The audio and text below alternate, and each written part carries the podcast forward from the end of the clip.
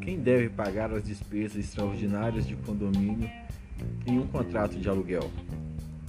Eu sou Ramon Ricardo, advogado especialista em direito empresarial e imobiliário.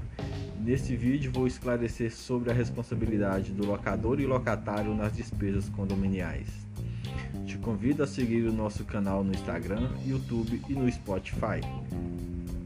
No contrato de locação, em que o imóvel se encontra em um condomínio, além do pagamento de aluguel, a taxa mensal de condomínio é de responsabilidade do locatário, uma vez que esse encontra usufruindo do imóvel e todos os benefícios deste. Entretanto, quando há uma taxa extraordinária de condomínio, taxa essa prevista no artigo 22 da Lei de Inquilinato, que são aquelas que não são rotineiras para manutenção e geralmente valorizam o condomínio e o imóvel, deverá ser pagas pelo locador, pois será este o beneficiário pela obra.